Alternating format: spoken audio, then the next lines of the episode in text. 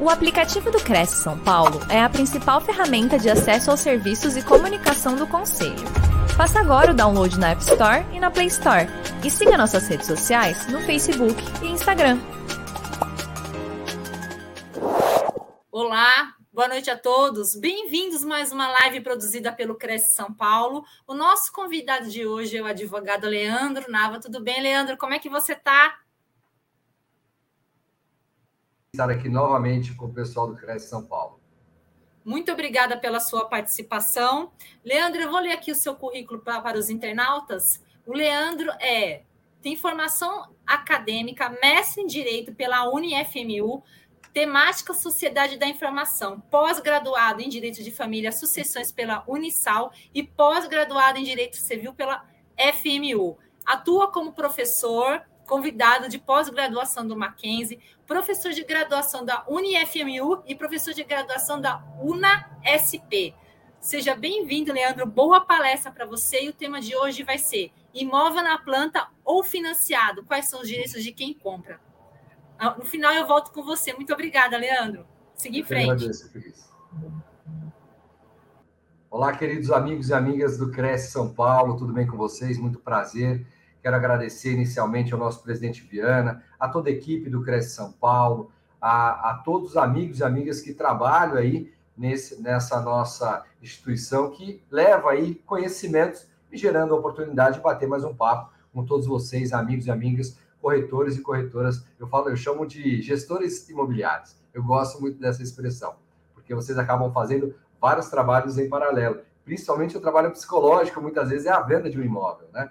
Tem alguns colegas, alunos e ex-alunos, principalmente, que são corretores de imóvel, e eles acabam comentando comigo, falam, Nava, professor, é, a questão de compra e venda imobiliária não envolve só a questão de, de, de dinheiro, né, de pecúnia, valor, mas muitas vezes envolve a questão também emocional, psicológica.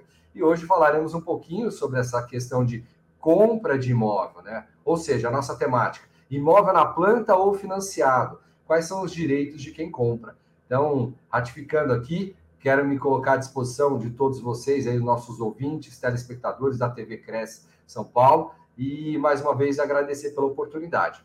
Vou pedir para o pessoal me auxiliar, colocando aí os nossos slides, nosso material de apoio. Então, agradeço, obrigado pela, pelo auxílio. Então, vamos lá, pessoal. Temática de hoje: imóvel na planta é, ou financiado. Quais são os direitos de quem compra? Ou seja, nós estamos trabalhando aqui é, os direitos direcionados à pessoa que efetua a compra de um imóvel, seja ele na planta ou o imóvel financiado. Toma liberdade de deixar aqui a minha apresentação. Aqueles amigos e amigas que quiserem a apresentação, já desde já fica aí à disposição da, dos amigos do Cresce São Paulo para compartilhar esses nossos slides com toda a, a, a nossa família Cresce aí que quiserem ter acesso ao conteúdo. Pois bem, que abordaremos hoje nesse nosso bate-papo, nessa live aí, né? Cresce Live São Paulo. Né? Direitos do consumidor, porque, em regra, na sua totalidade, existe aí ó, a caracterização ou a implantação do Código de Defesa do Consumidor, por isso falaremos um pouquinho sobre aí a questão do direito do consumidor, da aquisição do imóvel na planta. Ah, falaremos também desse, dessa aquisição é, do imóvel na planta com relação aí aos aos contratos imobiliários, às obrigações contratuais e aos contratos de compra e venda também de imóveis na planta. Então, nós optamos aqui nesse bate-papo e fazemos uma dicotomia, uma divisão. Primeiro abordaremos aí a aquisição do imóvel na planta, os contratos imobiliários e as relações existentes, né, de, dessas obrigações contratuais, sejam para o fornecedor, seja para o consumidor, e também contratos de compra e venda em imóveis na planta. Da mesma forma, traremos e faremos é, comentários sobre é, financiamentos imobiliários, garantia do imóvel e os cuidados com a garantia que a construtora lhe oferece. Aqui fica uma grande observação. Lá na frente é, trarei também alguns outros questionamentos, mas, pessoal, queridos amigos, corretores e corretoras, é fundamental você levar essa observação ao seu cliente, dar esse suporte ter o seu diferencial na sua profissão com relação a isso. Bom, pois bem, falamos aí a inicial, a temática primeira, né? Direitos do consumidor. Quais são os direitos daquela pessoa E quando eu digo consumidor, o próprio Código de Defesa do Consumidor, ele fala que consumidor é a pessoa física ou jurídica. Então, para você, nosso parceiro do Cresce São Paulo, você pode trabalhar, seja em prol de uma pessoa física, que normalmente amassa né, o volume de seus clientes, como uma pessoa jurídica. A empresa também pode ser agraciadas com as benesses do Código de Defesa do Consumidor? Sim, se for aquisição de uma é, aquisição, ou seja, a compra de um imóvel, pode ser sim a pessoa jurídica se socorrer do Código de Defesa do Consumidor. E por que é tão importante nós deixarmos claro aí quais são os direitos do consumidor? Justamente porque porque quando aplicamos o Código de Defesa do Consumidor, o artigo 6 inciso 8 diz lá no CAPT, são direitos do consumidor. Artigo 6 Aí, inciso 8 requerer em juízo a inversão do ônus da prova. O que, que significa inversão do ônus da prova?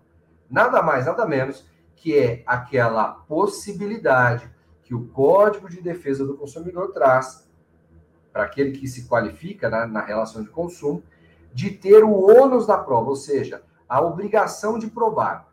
A regra do direito, meus amigos, é o quê?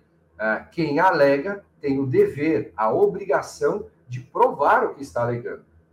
Quando você avoca o Código de Defesa do Consumidor, aquela regra, ela na verdade, ela muda. Ou seja, quem tem o direito uh, barra obrigação, direito não, né? Quem tem a obrigação de provar não é o consumidor, não é o autor da ação, mas sim o réu, normalmente o vendedor, normalmente a construtora do imóvel na planta ou financiado, ok? Então, por isso que nós trouxemos aí algumas observações. Então, primeiro de tudo, alguns direitos básicos, lembrando aqui que esse é o nosso bate-papo, não é nenhuma aula que, em hipótese nenhuma, é, nós esgotaremos o tema, até porque esse tema aqui seria é, extensivo para seis meses de aula, ou pelo menos, no mínimo, um trimestre, ok, meus amigos? Então, são informações básicas para que você possa ter conhecimentos técnicos jurídicos iniciais e, se precisar de qualquer coisa, se socorra aí a, a legislação, se socorra a conteúdos e nos colocamos à disposição também dos corretores e corretoras de todo o estado de São Paulo e também do Brasil, que nos acompanham aí na TV Cresce, para é, esclarecimentos e, tira, e tirarmos as suas dúvidas. Bom, direitos, esses direitos do consumidor, quais são? Primeiro, o consumidor, quando ele faz aquisição desse produto, né, ou seja, deste imóvel, que dentro da relação consumo é um produto, então, ou seja, o imóvel, ele deve receber uma cópia do memorial da incorporação daquela obra.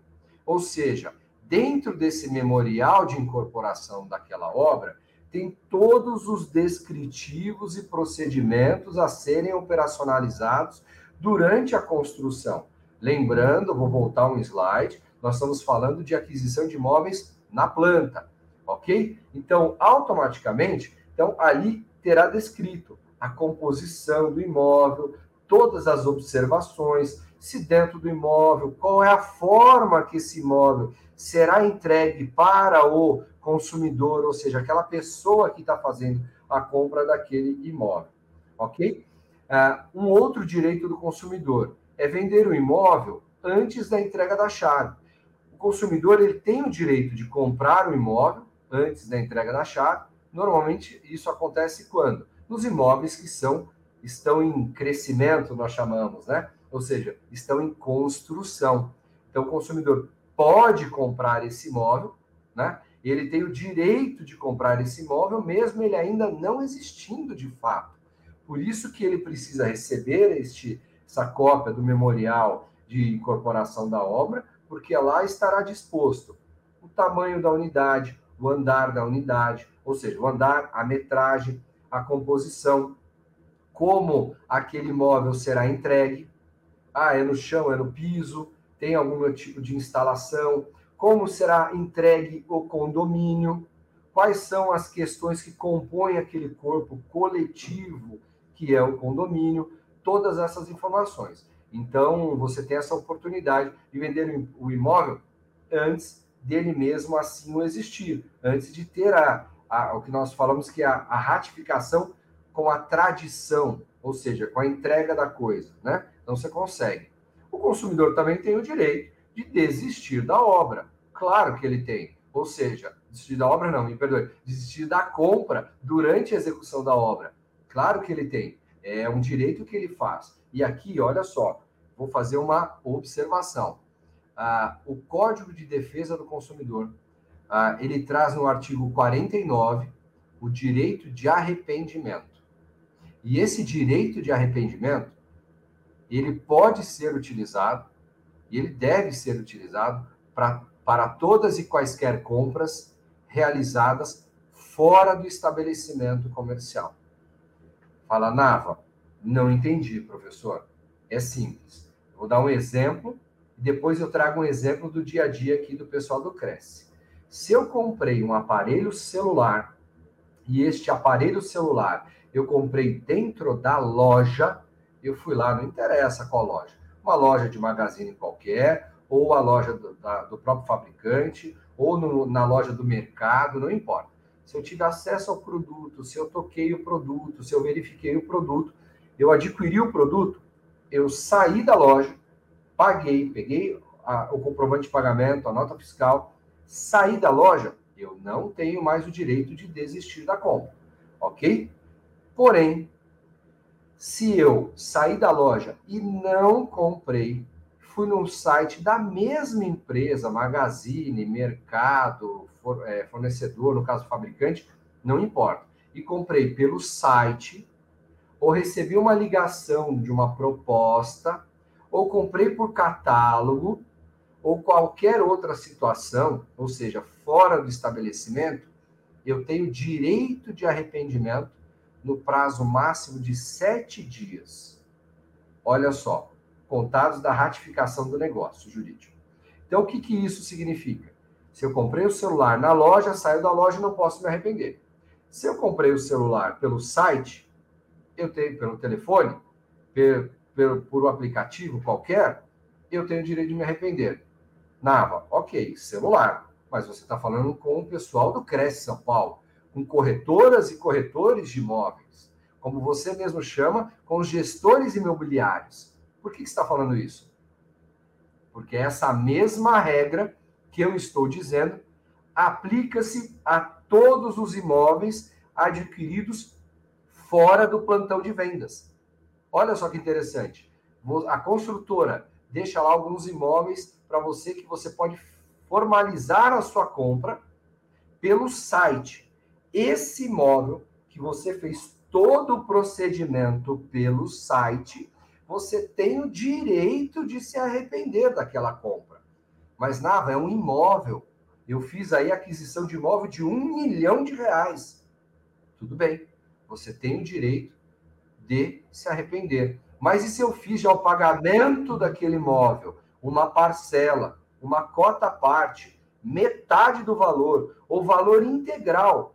mesmo assim você tem o direito de se arrepender desse imóvel, da, dessa compra desse imóvel. E olha só, é importante, vocês gestores imobiliários do Cresce São Paulo, que estão nos acompanhando nesse nosso bate-papo, vocês precisam saber disso, porque é mais um diferencial que você leva ao seu cliente. Se ele fez a compra, a empresa que o vendeu, a construtora, financiador, não importa quem seja, é obrigado a devolver o valor na sua integralidade. Nava, peraí, como assim? Tem que devolver os 100 mil que eu dei de sinal? 1 milhão que eu paguei à vista? Sim, tem que devolver o valor integral sem quaisquer tipos de isenção ou abatimentos. Ok, meus amigos? Precisa e deve devolver o valor integral daquela compra. Tá ok? Voltando. Então, agora, mais uma situação que nós temos, mais um, um dos direitos que o consumidor, aquela pessoa que adquire o imóvel na planta ou financiado tem, é de buscar uma indenização quando houver um atraso na entrega da obra, seja no imóvel, na sua ali no piso, sem construção nenhuma, ou até mesmo no imóvel que já está em fase de construção. Porém, vocês, queridos amigos e amigas do Cresce, vocês têm muito mais experiência do que eu e já sabem disso, mas é importante relembrar. Dentro do contrato de compra e venda, normalmente de um imóvel de, é, é, intitulado como imóvel na planta, a própria consultora traz um lapso temporal, ou seja, um tempo na qual ela faz o quê? Ela simplesmente concede a ela mesma, e você, quando assina esse contrato, você anui, ou seja, você concorda com isso, o que, que acontece? Ele coloca lá prazo para entrega, por exemplo, 1 de janeiro de 2023. Aí ele coloca embaixo, observação, ou alguma outra cláusula lá que ele coloca.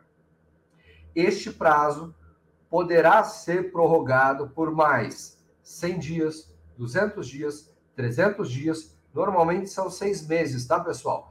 Ah, para que se finde a construção e ocorra a efetiva entrega daquele imóvel, tá? Então, deixe muito claro para o seu cliente, muito claro para o seu parceiro de negócios, que, em regra, a, quando ele comprar um imóvel na planta, tá? seja ele financiado ou à vista, durante a construção, em regra, 99,9% dos casos.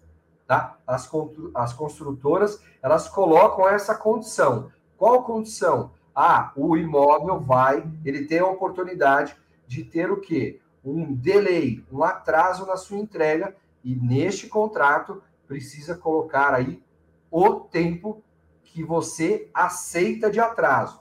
Porém, eu brinco com os meus alunos, vírgula, todavia, vírgula, entretanto, ah, o consumidor tem o direito de pleitear uma indenização caso esses, por exemplo, 180 dias, eles se excedam. Se eles entregarem a chave no centésimo, octagésimo primeiro dia, ou seja, no dia 181, o seu cliente, que é o consumidor, ele tem direito de buscar uma indenização por atraso na entrega do seu imóvel. E é fundamental você, como corretor e corretora, levar essa informação para ele. Porque normalmente, quando são imóveis um pouco de valores é, mais baixos, normalmente são pessoas que acabaram de casar, estão querendo mudar logo, são pessoas que estão migrando ou de divórcio ou aumentando a família, ou são investidores que precisam ter aquele imóvel logo liberado para poder é, colocá-lo à venda e aquele valor é, de locação ele vai pagando o seu financiamento. Então vocês sabem que o fluxo negocial é muito grande. Então levem essas observações também aos seus clientes. E também para já finalizar, levando aí algumas observações, o consumidor também tem o direito de buscar a isenção dos juros da obra em caso de atraso na entrega. Olha só que interessante. Por que, que eu estou falando isso? Todas essas observações uh, de isenção de juros de obra em caso de atraso, ele tem que pleitear. Mas o que, que acontece? Dificilmente, não vou falar que nunca, que nunca diga nunca, mas dificilmente ocorrerá o quê? Ocorrerá uma um pagamento uma isenção desses juros de forma voluntária. Ou seja, quase que 100% o seu cliente terá que procurar um colega advogada e advogado, e nós temos alguns processos aqui no escritório dessa natureza, para poder pleitear. Falar, olha, você está atrasando, além da indenização, você não pode me cobrar juros ah, nesse período do pagamento, porque você está atrasando a obra. Ok? vou trazer aqui algumas observações, então, que eu já que eu já adiantei trazendo aqui. Então, olha só: direitos do consumidor. Receber uma cópia do memorial de incorporação da obra.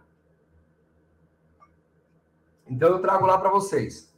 O memorial de incorporação da obra é um conjunto de documentos que são registrados no CRI, Cartório de Registro de Imóveis. Esses documentos contêm os principais detalhes sobre a construção, ou seja, como será a construção, e garantem a entrega do empreendimento. Ou seja, o que novamente, reiterando aquela minha explicação anterior. O que vai constar no apartamento? Primeiro, qual o andar do apartamento, a metragem do apartamento, qual é, quantos quartos, quantas janelas, quantas portas, se será entregue no piso frio, é, se terá acesso, todas e quaisquer informações detalhadas sobre a construção deverá constar ali. E não só sobre o seu imóvel, mas também sobre o empreendimento de uma forma geral. Terá quadra? Não terá quadra. Piscina?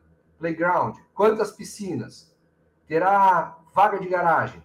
Qual é o número de vaga de garagem direcionada? É vinculada à unidade? Serão vagas de garagem individualizadas? Meu Deus, isso dá uma dor de cabeça, não dá, pessoal?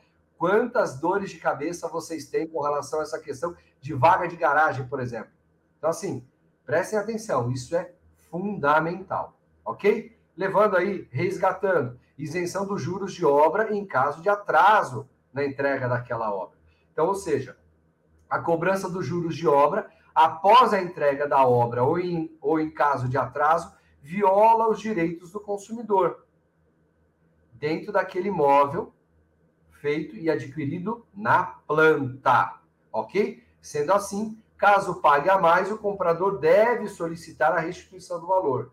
O que que vou, vou trazer aqui uma experiência do nosso escritório, tá? Para vocês aí, amigos e amigas do Cresce São Paulo, nossos gestores imobiliários. O que, que normalmente nós fazemos aqui? O nosso amigo, parceiro, corretor, corretora, enfim, já comentei alguns ex-alunos, alunos, são nossos parceiros. O que, que eles fazem? Eles encaminham o cliente ao escritório e o escritório de advocacia notifica a construtora com relação a essa situação e requer de forma administrativa. Eu não sei porquê, confesso que eu não sei porquê, mas normalmente, quando o próprio financiador, ou seja, o consumidor, faz esse tipo de notificação, muitas vezes, mais do que 60, 70, 80% das situações, o que acontece? A construtora não dá nem bola para o questionamento. O que, que normalmente ela faz? Ela nem responde. E se ela responde, ela fala que vai analisar o caso, depois não dá uma devolutiva, ou diz que não existe esse direito. Coincidentemente ou não, é, quando a consultora é notificada por intermédio de um escritório de advocacia, normalmente 80%, 90% dos casos, eles efetuam a devolução, ou, ou no caso, a isenção desses juros que eles estão cobrando, sem a necessidade de ingresso de ação judicial. Mas caso exista a necessidade, vocês Contratem um advogado, uma advogada de conhecimento e de confiança de vocês, e esse colega deverá entrar com esse processo pedindo uma liminar, ou seja, uma liminar para que aquela empresa se abstenha, ou seja, fique proibida, ou eh, no caso aqui, eh, eu falei isso ontem, né, na pós-graduação do pessoal do Mackenzie, ela gere uma obrigação negativa, ou seja, de não fazer ou seja, uma não cobrança. Ela está proibida de cobrar aquela situação. Então, ele não pode cobrar aqueles juros que normalmente ele cobra. Por quê? Porque ele descumpriu aquele negócio jurídico, descumpriu aquele contrato. Uma outra observação que eu trago aqui para vocês com relação à indenização por atraso na entrega da obra. Nós temos uma legislação datada de 2008, a Lei 13.786. Lei 13 786/2018. Anotem aí, é importante para vocês aí, corretores e corretoras, para dar esse suporte ao seu cliente. Olha lá aquele prazo que eu falei, olha, artigo 43A. Vou tomar liberdade de fazer a leitura. A entrega do imóvel em até 180 dias corridos da data estipulada contratualmente como data prevista para a conclusão do empreendimento, ou seja, 180 dias, desde que expressamente pactuado, ou seja, o seu cliente, o seu consumidor, precisa ter ciência e precisa ter o quê? assinado aquele contrato, concordado com aquele contrato, ok? Então coloca lá, expressamente pactuado, pactuado, acordado, assinado no acordo, de forma clara e destacada, ou seja, lá naquele contrato, eu brinco com os empresários, né? O pessoal das construtoras, coloque negrito, caixa alta, sublinhado, né? E eu brinco ainda com os meus alunos, coloque uma luz de LED, né? Para brilhar lá, para chamar atenção, para cumprir o requisito legal. Então, ah, de forma clara e destacada, não dará causa à resolução do contrato por parte do adquirente, nem ensejará o pagamento de qualquer penalidade pelo incorporador. Então, olha só que interessante. Você precisa deixar claro para o seu cliente: olha, a Lei 13.786-2018 garante a quem? Aquela pessoa que está vendendo o imóvel, ou seja, o incorporador, o prazo lapso temporal de 180 dias de atraso na obra para sua entrega final. Porém, no contrato que o seu consumidor assinar, precisa constar essa cláusula, que se não constar, ele pode pleitear a indenização. Primeiro ponto. Segundo ponto, essa cláusula dos 180 dias precisa, como o Código de Defesa do Consumidor fala, ter um destaque ostensivo, ou seja, de forma clara e destacada. Não pode colocar um juridiquês lá, uma coisa para travar vocês. Não pode. Por favor, então, orienta seu cliente com relação a isso. E aí isso isenta do pagamento de qualquer penalidade por parte do incorporador. Passados 181 dias, seu cliente já tem o direito de pleitear isso.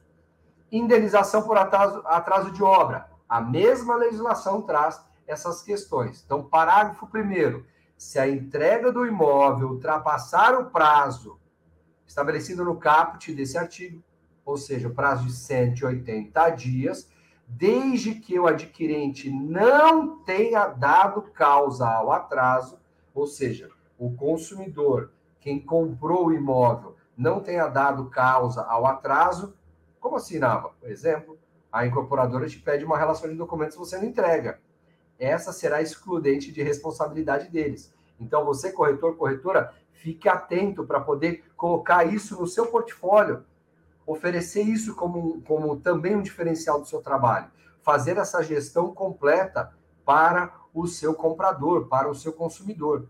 Voltando lá, ah, desde que o adquirente não tenha dado causa é, ao fato, poderá ser promovida por este a solução do, a resolução do contrato, ou seja, o consumidor pode pedir o quê? A rescisão, resolução, rescisão do contrato, sem prejuízo da devolução da integralidade de todos os valores pagos e da multa estabelecida.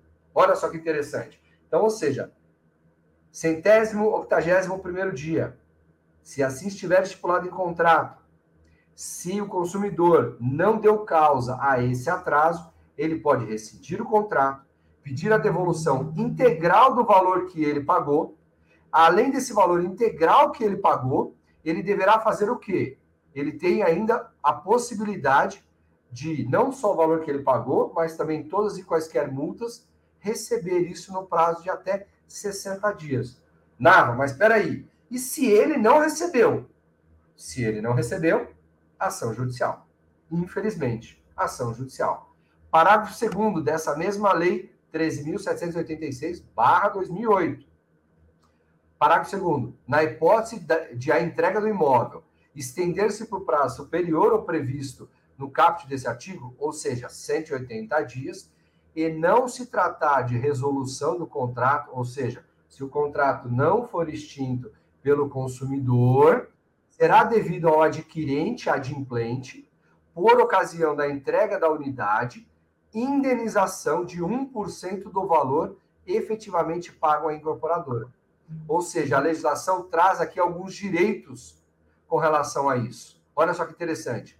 Para cada mês de atraso, por rata dia. Ocorrido, é, é, corrigido monetariamente conforme índice estipulado em contrato. Então, assim, é fundamental nós trazermos isso. É importante que vocês, nossos amigos, corretores e corretoras, entendam essa questão. Mudando aqui, parágrafo terceiro, olha só, a multa prevista no parágrafo segundo desse artigo, referente à mora no cumprimento da obrigação, em hipótese alguma, poderá ser acumulada com a multa, estabelecida no artigo 1 que trata sobre a inexecução total da obrigação. Então, a própria lei traz aí algumas amarras, algumas travas com relação a essa questão. E se o seu cliente quiser desistir da compra devido a essa, esse atraso? Pode, corretor? Pode, corretora? Pode. Olha só. E quando ele quiser desistir da compra, de novo, a gente avoca aí o artigo 43A, que já fizemos a leitura, então não vou perder mais meu tempo, só falando aí que tem uh, esse prazo estabelecido no caput de 180 dias, passado no centésimo, octagésimo primeiro dia, ou seja, no dia 181, o consumidor, quem comprou o imóvel, tem direito de pedir o quê? A rescisão do contrato, devolução integral do que ele pagou, ainda mais a multa estabelecida dentro do prazo de recebimento de 60 dias corridos. Ok? Perfeito. Só que aí vem o artigo 67A da própria lei. Por isso que eu falei, dê uma, li, dê uma lida nessa lei. Vale a pena. Corretores e corretoras. Fala lá, o artigo 64A. Em caso de desfazimento do contrato celebrado exclusivamente com o incorporador, mediante distrato ou resolução por inadimplemento absoluto, ou seja, não cumprimento absoluto da obrigação do adquirente, de quem compra, este fará jus à restituição das quantias que houver pago diretamente ao incorporador, ou seja, terá direito de receber todo o valor pago direto pelo incorporador, ok? Atualizadas com base no índice contratualmente estabelecido para a correção monetária das parcelas do preço do imóvel, delas deduzidas de forma cumulativamente. É fundamental nós lembrarmos esse direito de desistir da compra. E ainda passando um pouco mais. E por que, pessoal, que eu estou enfatizando tanto, queridos gestores imobiliários, corretores e corretores que estão nos assistindo aqui na live do Cresce São Paulo? Por que, que eu estou dizendo isso? É fundamental, porque nós sabemos que, devido à economia brasileira, principalmente depois do dia 17 de março de 2020, foi decretado o estado de pandemia no Brasil. A questão econômica, financeira, trabalho, ou seja, as pessoas perderam emprego, tiveram que renegociar os contratos. Muitas pessoas tiveram que fazer o quê? Que cancelar a sua compra. Não é isso? Não é mesmo? Quantos incorporadores tiveram prejuízos bilionários com relação a essa questão, levando essas observações é, de não possibilidade de cumprir o contrato. Quantas incorporadoras não conseguiram entregar os imóveis durante o período pandêmico? Por quê? Primeiro, não tinham mão de obra. Segundo, não tinham o quê? Insumo, que eles chamam, produtos para serem utilizados na obra. E a legislação estava aí para ser, aplicar, para ser aplicada. Então, eu trago aqui, e me atentando bastante essa questão de, da desistência da compra. Então, caso o seu cliente ou incorporadora faça ou tenha interesse em desistir da compra, o contrato pode ser rescindido por ambas as partes, se elas chegarem em um consenso. E aí a própria legislação traz as condições no seu artigo 67A, parágrafo décimo. Os contratos firmados em estandes de venda ou fora da sede do incorporador, olha só, permitem ao adquirente o exercício do direito de arrependimento durante o prazo improrrogável de sete dias, com a devolução de todos os valores eventualmente antecipados, inclusive a comissão sua, corretor, de corretagem. Fala, Nava, caraca, meu amigo, então como é que eu faço? Eu tenho a possibilidade de perder a minha comissão de corretagem? Ela só vai estar fresquinha na sua mão depois do oitavo dia corrido, tá? Corrido da data da compra caso a compra tenha ocorrido fora da sede do incorporador ou em estande de venda. Lembram? Artigo 49 do CDC, do Código de Defesa do Consumidor. Direito de arrependimento. Aquele exemplinho lá do celular. E depois eu falei da compra do imóvel. Trago aqui para vocês. Ratificando aqui outros direitos existentes do consumidor, isenção da taxa de serviço de assessoria técnica imobiliária, a famosa taxa SAT. Olha só, a taxa SAT, a taxa de serviço de assessoria técnica imobiliária, é um valor cobrado dos consumidores pela assessoria jurídica imobiliária prestada pela construtora. O que, que acontece? Há muito tempo tinham-se discussões com relação ao que é possível cobrar? Não é possível? Chegou-se à conclusão que essa taxa ela não deve ser cobrada. E também outro direito do consumidor é vender o imóvel antes da entrega da chave. Claro que é direito dele. Por quê? Porque ele comprou, ele já é detentor de um direito daquele imóvel, mesmo ele ainda não tenha finalizado a sua compra. Então tá lá, a legislação nos garante. Vender o imóvel antes da entrega das chaves. É permitido ao adquirente vender o imóvel antes da entrega da chave. No entanto, pode ser necessário pagar uma taxa de anuência à construtora para que seja feito um contrato de cessão, ou seja, extinção de direito de obrigação entre o cedente, que é aquela pessoa que comprou, que a gente chama de comprador original, e o cessionário, que é aquela pessoa está comprando agora, que é o novo comprador e também, claro, com a vendedora, que é a incorporadora, a construtora. Ok? Então, dá para fazer? Dá para fazer. Você aí, corretor, corretora, consegue tirar um bom dinheiro com relação a isso. Porque normalmente você pode utilizar aquele imóvel para dar o seu up, aquele upgrade que vocês falam na compra, é, mudando aí o patamar, o nível, o volume, a questão financeira, né, o patamar do seu cliente, ok? E aí, direcionando aquisição de imóveis na planta eu tenho que solicitar a licença, verificar aí quais são os juros que estão sendo cobrados, analisar a visto, é, buscar aí analisar o laudo de vistoria e verificar é, a, é, com relação às concessionárias de serviços básicos, água, luz, telefone, se está tudo ok. Agora eu vou esmiuçar ponto a ponto deste. Então vamos lá. Quando você compra um imóvel na planta, o que acontece?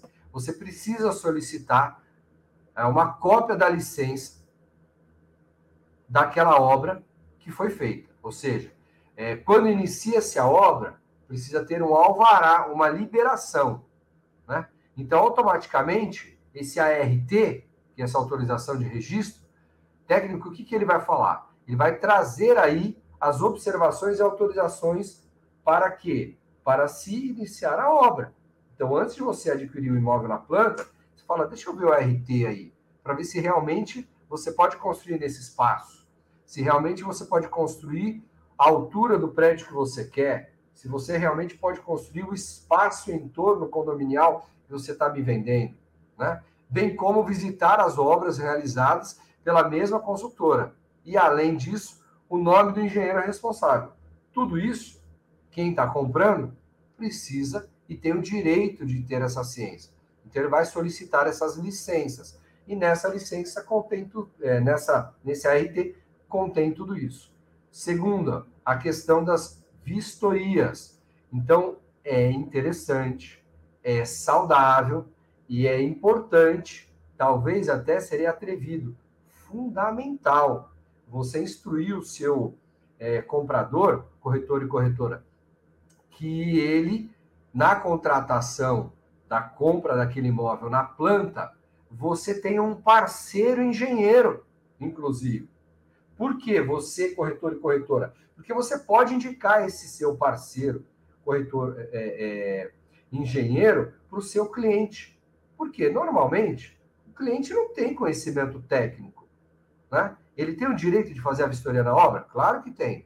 Mas será que ele tem olhar técnico disso? Dificilmente, é uma exceção.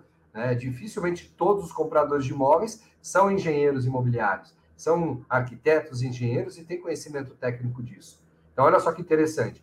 Então, recomenda-se a contratação de um profissional para fazer as vistorias, que verifique os materiais utilizados, as normas técnicas que estão sendo aplicadas dentro, daquele, dentro daquela obra ali realizada e até mesmo verificar e solicitar as plantas do custo que está sendo feito, para lá na frente ninguém questionar a falta de dinheiro ou atraso na obra. Perfeito? Fundamental. Além disso, eu coloquei lá, verificar concessionários de serviço básico. Você pode exigir, quando você fizer o aceite do seu contrato, tem que ter também um aceite da obra de todas as, as que, que nós chamamos de concessionária. Esgoto, água, gás encanado, energia, empresas de telefonia, alvará do bombeiro, no caso, a autorização do bombeiro para construção. Você deve solicitar tudo isso. Você, como corretor, tem a obrigação de informar o seu cliente com relação a isso.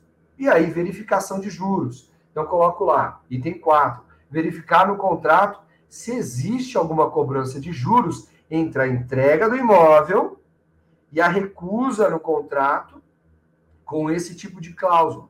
Por quê? Porque se existir os juros, primeiro, esses juros são devidos? Segundo, quais, quais são esses juros?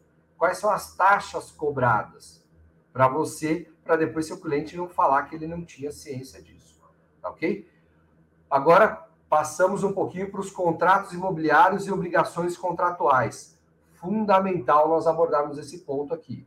As obrigações contratuais são aquelas que se originam de um contrato, um negócio jurídico, que é uma espécie, né, como acabei de falar de negócio jurídico, como nós já nós falamos agora, compra e venda, por exemplo, pois cria, modifica, conserva ou extingue direitos. Ou seja, cria o direito de comprar o imóvel, de ser entregado, modifica o direito com relação à possibilidade de pagamentos, conserva aquilo que foi pactuado anteriormente e extingue o direito quando da entrega da obra, por exemplo. Tá ok? E quais são esses contratos imobiliários e essas obrigações contratuais? Elas estão estipuladas no artigo 41 do Código, é, perdão, 421 e 422 do Código Civil. Vamos lá. Artigo 421 do Código Civil. A liberdade contratual será exercida nos limites da função social do contrato. Interessante, que é, até brinco com a minha turma de, de pós-graduação lá no Mackenzie, nós estamos falando exatamente sobre isso. Celebração do negócio jurídico. Exatamente essa matéria que eu estou lecionando para eles. E justificando o quê? Olha, existe uma liberdade de contratação a minha vinculação a quem vende tem que ser livre e desimpedida. Ok? Perfeito. Eu tenho que ter vontade de comprar aquilo exatamente e automaticamente a incorporadora tem que ter a livre vontade de vender aquilo que ela está se propondo. Por isso que aplica-se como base o princípio da boa-fé entre as partes. Aí no parágrafo único do artigo 421, ele fala o seguinte: nas relações contratuais privadas, ou seja, envolvendo empresa, pessoa jurídica de direito privado né, e pessoa física, ok? Prevalecerão o princípio da intervenção mínima e, excepcionalmente, a revisão contratual. Ou seja, aplicará o instituto que nós chamamos Pacto Sunt Servanda, que é o acordo faz lei entre as partes. Em regra, é isso, salvo de forma excepcional quando houver a necessidade da revisão do contrato quando esses contratos se tornaram o quê? Extremamente oneroso para uma das partes. Tá ok? Ah, mas é só para quem está comprando. Não, não. Pode ser para quem também está vendendo. A construtora também. É, nós tivemos algumas demandas aí no período pandêmico das construtoras dizendo: olha, mesmo com lapso de 180 dias, eu não estou conseguindo comprar, é, é, entregar a obra cumprir o contrato. Por quê? Porque eu não tenho insumo, eu não tenho condições para executar a obra. Por quê? Porque a matéria-prima não está vindo, eu não tenho pessoas para trabalhar, que as pessoas estão doentes ou infelizmente falecendo, ou não querem trabalhar por medo do risco de contágio da doença. Ou seja, são situações do que? De caso fortuito, ou seja, uma situação que foge do dia a dia. Não é força maior. Força maior são eventos cata catastróficos relacionados à natureza. Chuva, furacão, inundação e por aí vai. Nesse caso, é, não, é, não é força maior, é caso fortuito. E artigo 422. Os contratantes são obrigados a guardar, assim, assim na conclusão do contrato, como sua exceção, os princípios da probidade e da boa-fé. Exatamente esse artigo que nós falamos ontem em aula. Olha só que interessante. Todos os contratantes, empresa e consumidor, são obrigados a guardar, ou seja, não é guardar, é simplesmente o que? Garantir que a conclusão do contrato e para que ocorra essa conclusão do contrato será aplicado a probidade, ou seja, o pacto seja probo, correto, respeitoso e agido e praticado no na boa fé. Ainda os contratos, é, ainda os contratos imobiliários é, e obrigacionais é, relacionados à compra e venda, nós temos que nos atentar Contrato de compra e venda é um contrato redigido normalmente pela própria construtora. Alguns questionam que é um contrato unilateral. Não, não é. É um contrato bilateral, tem as duas partes. Mas existem algumas, algumas decisões judiciais que entendem que, o, que esses contratos eles são abusivos. Por quê? Porque normalmente, como são redigidos pela construtora e a pessoa só vai assinar e a testemunha também, ela não pode modificar aquele contrato. Então, ou seja, ou é desse jeito ou não é. Então, não existe a boa-fé e a probidade, ou seja, um contrato pareável, que nós chamamos, né? ou seja, naquele limite, naquela balança da justiça. Muitas vezes não tem. Então, por isso que em, algum, em algumas situações você consegue entrar com a demanda e pedir a revisão contratual. Você precisa, por óbvio, aí trazer a escritura pública e questionar essa escritura pública desses contratos imobiliários, né? Por quê? Como é que ratifica a sua propriedade? Quando você tiver a, a, escritura pública já registrada em seu nome, junto ao cartório de registro de imóveis, tá ok? Então tá lá, escritura definitiva. A escritura pública de compra e venda será o instrumento correto. Opa, já está terminando aqui, ó, a minha oportunidade. Então, será o um instrumento correto sempre que você pague à vista o imóvel ou então após a quitação, ou seja, que você pagar todo o valor daquela promessa de compra e venda ou do financiamento. Você precisa buscar sempre a escritura definitiva. Então, você, corretor, corretora, qual que é a sugestão? Também acrescente isso no seu portfólio de venda, para ao oferecer seu, esse tipo de serviço ao seu parceiro, ao seu cliente ofereça essa, essa questão. Olha, eu te auxilio até mesmo na ratificação, na finalização da sua escritura pública. Por quê? Porque eu pego os seus documentos, vou até o cartório de registro de imóveis, faço o levantamento, faço a entrada, encaminho para você aí a, o valor do registro, do pagamento do registro que você terá que pagar. Você faz o pagamento, eu levo até o cartório de registro de imóveis para dar a baixa nesse boleto, nessa é, nesse pagamento que precisa ser feito e peço para o notário, ou seja, o escrevente, já lavrar. E aí você vai até o dia e faz assinatura com alguém responsável pela construtora, que hoje em dia já é tudo virtual, mas alguns cartórios ainda atuam de forma física, presencial.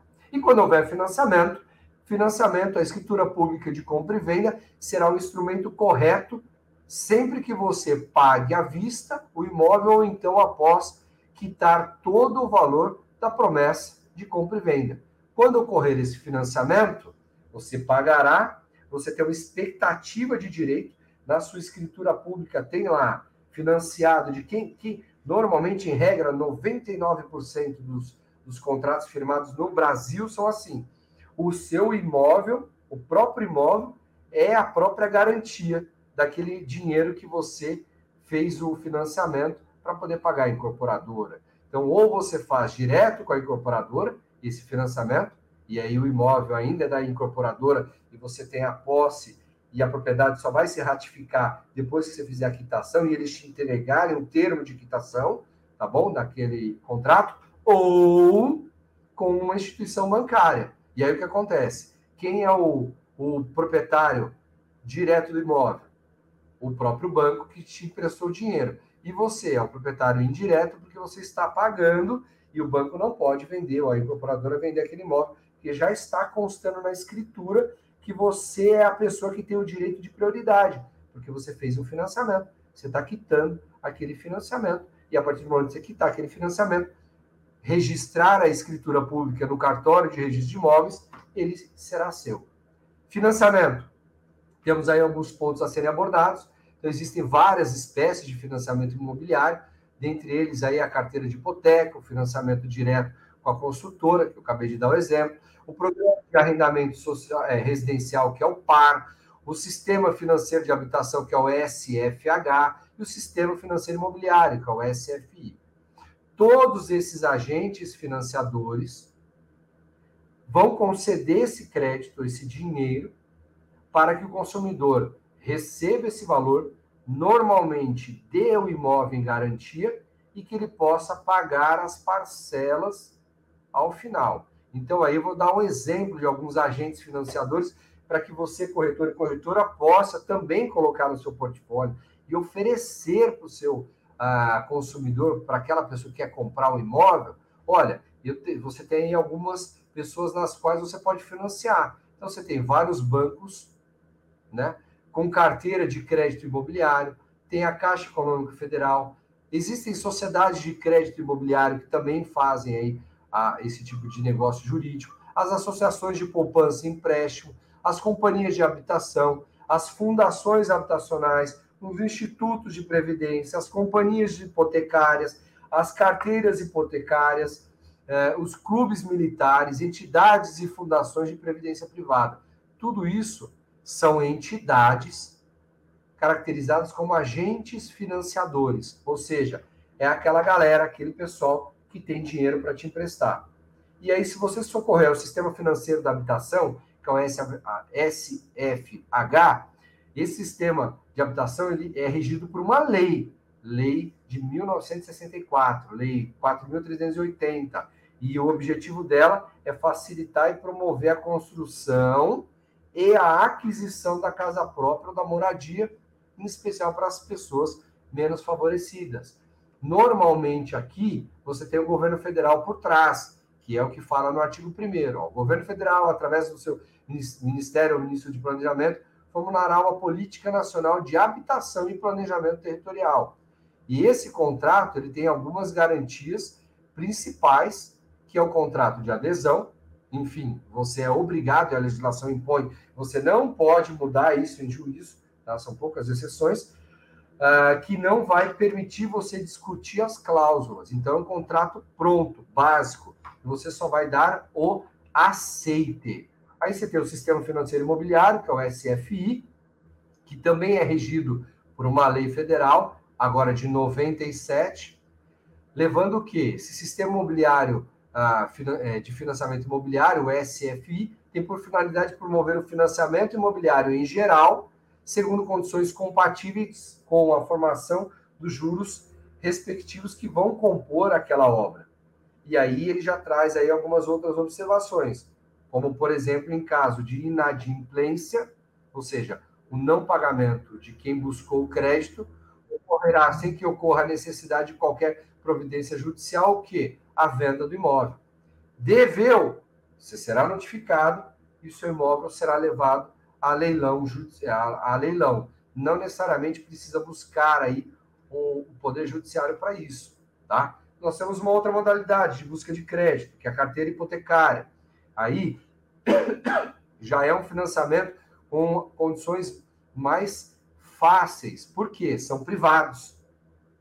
Aqueles dois são públicos. Esse daqui já começa, já começamos aí no ambiente privado. Então as taxas elas são menores, tá? Você tem uma condição maior de, de discussão, porém, todavia, entretanto, você tem aí a possibilidade também de ser cobrado judicialmente e perder o seu imóvel, por óbvio, em caso de inadimplemento.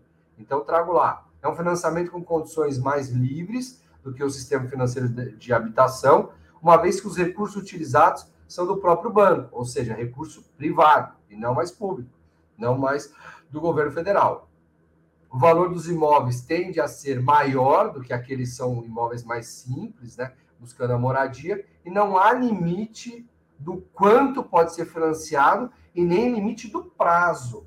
ok? Mas os juros normalmente são mais altos do que aqueles estipulados pelos sistemas federais governamentais. Em regra, gira em torno, em média, de 15% ao ano, e existe aí a prática de capitalização de juros.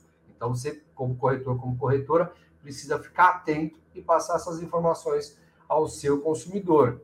Outra modalidade também de busca de crédito no mercado para compra imobiliária é o que? Ah, o financiamento é, direto com a consultora. E aí eu trago aqui, olha, nessa hipótese de financiamento, o imóvel é adquirido na planta e é firmado um contrato em que o preço do imóvel é dividido em parcelas durante a construção e após a entrega do habite normalmente no prazo de 60 meses, é aquele prazo que eles pedem de obra. Nós temos algumas vantagens nós temos algumas desvantagens. Qual é a vantagem? Pode comprar o imóvel com deságio, ou seja, normalmente um valor mais reduzido. Né? Aquele pagamento pode ser, o preço ele é feito durante a construção, então o imóvel ele acaba, no final das contas, o valor que você paga acaba sendo mais barato, em geral, do que o do mercado. Quando o imóvel fica pronto, ele vale mais do que o que você pagou durante a obra. Por quê? Porque você paga direto para a consultora, a consultora pega aquele dinheiro e constrói o, o, o empreendimento. Qual que é a desvantagem que nós temos aqui? É a demora de dois a três anos para você entrar no imóvel. Por quê? Porque o imóvel está o quê? Sendo construído. Além também de existir um risco nesse negócio da consultora vir a falir, né? ou a obra não seguir. Então, por isso que você vai firmar um financiamento direto com a consultora, pede a CND. Nava, o que é CND? Certidão negativa de débito. Pede aí as certidões. É importante que você, corretor e corretora, dê esse suporte ao seu, ao seu cliente, analisando e auxiliando, por óbvio, cobrando para isso tá? Analisando essa documentação e você, corretor e corretora, tenha sempre um advogado, uma advogada da sua confiança em parceria, para que ele faça o levantamento do quê? Da verificação ah, se existem demandas, se existe algum tipo de pedido de falência, se existe algum tipo de pedido de recuperação judicial daquela construtora, que esse tipo de coisa negativa ninguém fala, né? Ninguém conta. Outro é o programa de arrendamento residencial, que é o PAR, também trazido aí ah, por, uma, por uma questão mais para buscar usufruir do imóvel de forma imediata. Mas qual é a desvantagem? Se você não pagar três parcelas, você é despejado. Então, o banco ele vai pegar aquele imóvel, ele aluga o imóvel por 10 anos, e esse é o prazo final. Você tem a oportunidade de comprar o imóvel, pagando um valor já estipulado inicialmente de 20% daquele imóvel, que vai ser corrigido à vista.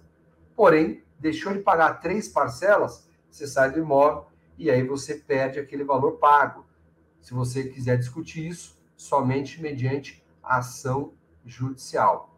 Algumas garantias e alguns cuidados desse imóvel na planta que nós trazemos aqui para vocês. Então, que eu preciso deixar muito claro aqui, uh, atualizando aqui os meus, o meu slide aqui com vocês. Deixa eu só verificar aqui do meu ladinho aqui.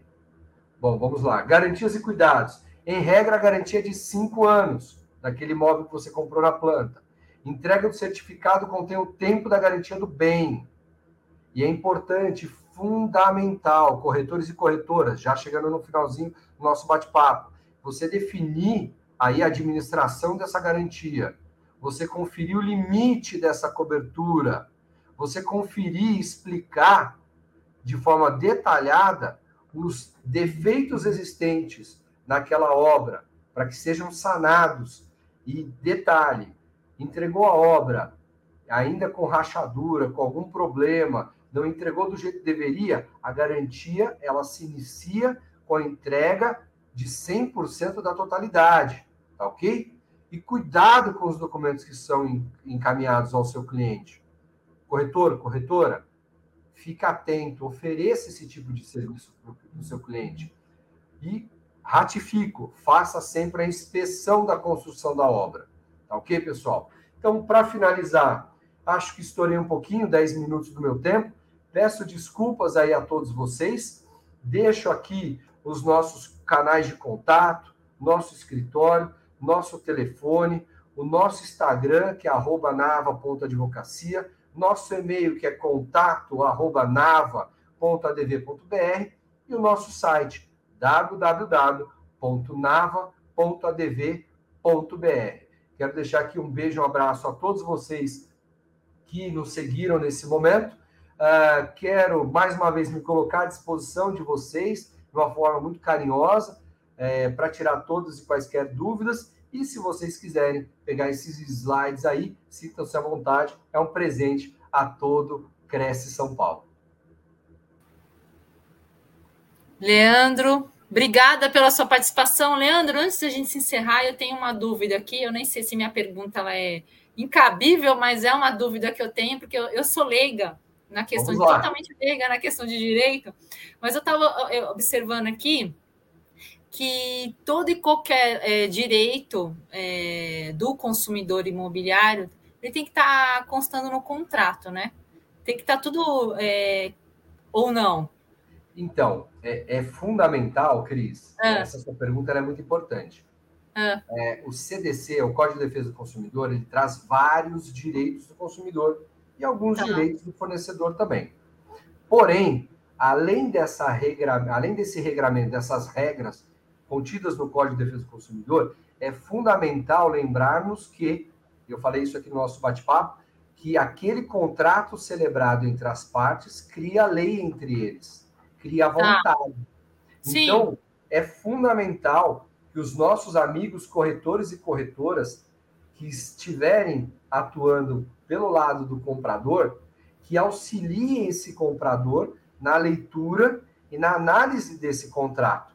Por quê? Porque existem cláusulas que deveriam constar nesse contrato e por óbvio que a construtora não vai colocar porque para ela não lhe convém, tá? Lógico, né? Mas para o consumidor é fundamental ter. Então, Sim. o corretor e a corretora precisa expandir os seus horizontes, expandir a sua possibilidade para oferecer mais serviços aos seus consumidores, dentre eles, por exemplo, a parceria com o escritório de advocacia, para que ele faça a análise daquele contrato e fale para o corretor: olha, avisa o seu cliente que nesse contrato precisa acrescentar essa cláusula ou excluir, ou excluir essa cláusula ou flexibilizar essa outra cláusula. Tá. E, aí, complementando a minha dúvida, é, vamos supor que tudo corra normalmente, principalmente no imóvel da planta, tem entrega da chave, a pessoa vai morar lá, tá feliz da vida, tá morando na casa dela, casa própria, que é o sonho de qualquer pessoa, e de repentemente surge um chabu no imóvel, né? Uma coisa que, que ela nem imaginava que ia acontecer, né? E está acontecendo tipo um vazamento, alguma coisa tá que, começa a quebrar. E aí o que, que ela faz? Porque assim, já assinou o contrato, já se mudou, para ela estava tudo certo, ela concordou com tudo, e de repente surge esse imprevisto, que pode acontecer, né? E olha, eu vou te falar, é, sendo muito sincero, espero que ninguém nos ouça aqui, eu vou contar só esse segredinho só para você. Faz de conta que ninguém está nos, nos, assistindo aqui. Faz de conta que o Brasil inteiro, os nossos amigos não estão nos assistindo aqui. Isso acontece demais, minha amiga. É... E o corretor e a corretora, depois, ele acaba sofrendo. E, pessoal, presta atenção no que eu vou falar. Eu brinco com os meus, com os meus alunos, eu falo o seguinte, hashtag fica a dica. Então, para vocês, fica a dica, presta atenção. Faz o trabalho de pós-venda faz sempre o trabalho de pós-venda. O que é o trabalho de pós-venda? Vende o imóvel. Se aparecer qualquer tipo de. Primeiro, vende o imóvel, analisa o contrato, esclarece as observações, qualquer coisa, faz uma parceria que é fundamental com uma advogada, advogada da sua confiança. É fundamental, é necessário hoje em dia. Não é custo, é investimento. É. Tá? E aí, altera o contrato se houver necessidade, dá esse suporte para o cliente. Ele mudou. Eu tenho um caso do outro lado da rua, da onde eu moro, Cris. Tá. Um condomínio que menos de cinco anos o prédio começou a ter rachadura. É eu isso. Eu, eu, brinco que eu não tenho mais o que fazer na vida, né? Além de ser professor, além de ser advogado, além de ser pai, marido, filho, eu também sou síndico do meu prédio. Eu sei. Já te contei isso algumas vezes. Já. Então, e eu faço parte de um grupo aqui no Morumbi Tá. de síndicos. Então, o que, que acontece? É, essa colega teve um problema de rachadura e o prédio tinha menos de cinco anos. Pois é, Então, o que, que acontece? extremamente novo. Poxa, a consultora ela tem responsabilidade objetiva. Ela Ah. tem que reparar aquele prejuízo. No caso desse condomínio, os moradores precisaram desocupar o imóvel. O que, que acontece? Tiveram que contratar a engenheiro para poder fazer análise, tiveram que colocar estruturas de sustentação Pois no é. prédio. Olha o custo. E tudo isso quem pagou? Os condôminos. Pois é. Então, tivemos que entrar com uma ação pedindo o quê? Pro. Indenização. Juiz, Não, antes, não, antes da indenização. Ó, excelência, eu estou desocupando 60 famílias. Eu Hum. quero que seja estipulado um aluguel mensal para essas pessoas morarem com dignidade. Porque eles não podem. A, a 95% o imóvel ali já era financiado. Então, assim, o pessoal ainda teve que pagar as parcelas. Ele estava pagando Meu Deus. e ainda tinha que pagar a locação do imóvel. Impossível, né? Ele foi obrigado, porque é, é, é, os órgãos competentes vieram e, e, e falaram: não, a Defesa Civil veio e falou: você não Sim. pode morar aqui. Então, quer Meu dizer, Deus. então nós entramos, pedimos uma liminar, o juiz concedeu a liminar, Ah. concedeu um valor X mensal para a pessoa pagar de aluguel, mas o que ela não podia era atrasar o pagamento dela, do financiamento Sim, uma coisa não se comunica com a outra. Então, ou seja, por isso que a análise do contrato é fundamental. E fundamental. essa parceria com a advocacia também é fundamental. Também é fundamental. Leandro, muito obrigada aqui pela sua participação. Se a gente fica aqui, já fica aqui o dia inteiro falando que esse assunto é um assunto de super interesse e uma pauta puxa a outra, com certeza, e a gente pode até fazer uma nova palestra sobre esse assunto. Muito obrigada pela sua participação, pelo seu carinho e pela sua dedicação aqui a- a- aos corretores de imóveis e à nossa TV Cresce. Imagina, Cris, eu agradeço a você, ao nosso presidente Viana, a toda a equipe, a todos aí da técnica que estão nos ajudando, a Natasha, o Gilberto. Muito obrigado pelo carinho, obrigado pela paciência comigo.